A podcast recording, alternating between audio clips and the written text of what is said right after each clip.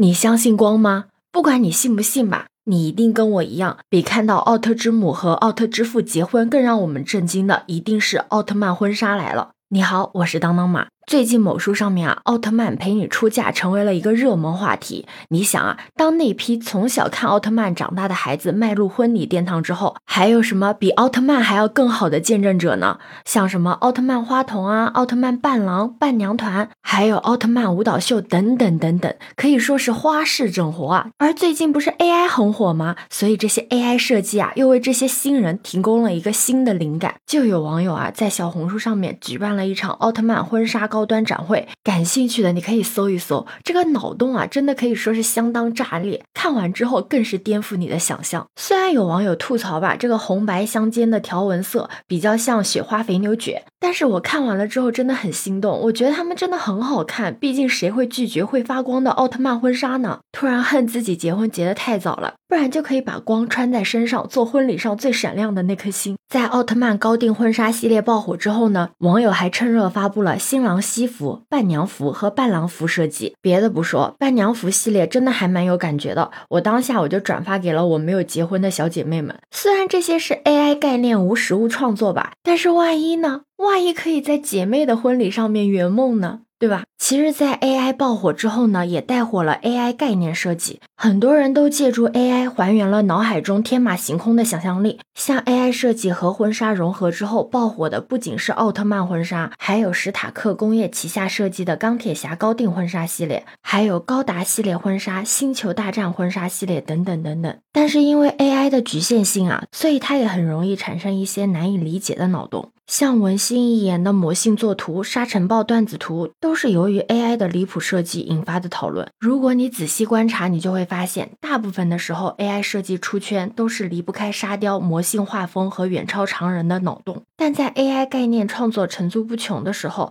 问题也来了。当 AI 生成内容已被普及的时候，你觉得 AI 到底算不算原创呢？最近，全球首例法院裁定，AI 绘图不算创作者作品呢，是不受版权保护的。也就是说，一幅完全由 AI 生成的内容作品，如果人为参与创作的部分比较少，也是难以界定为原创的。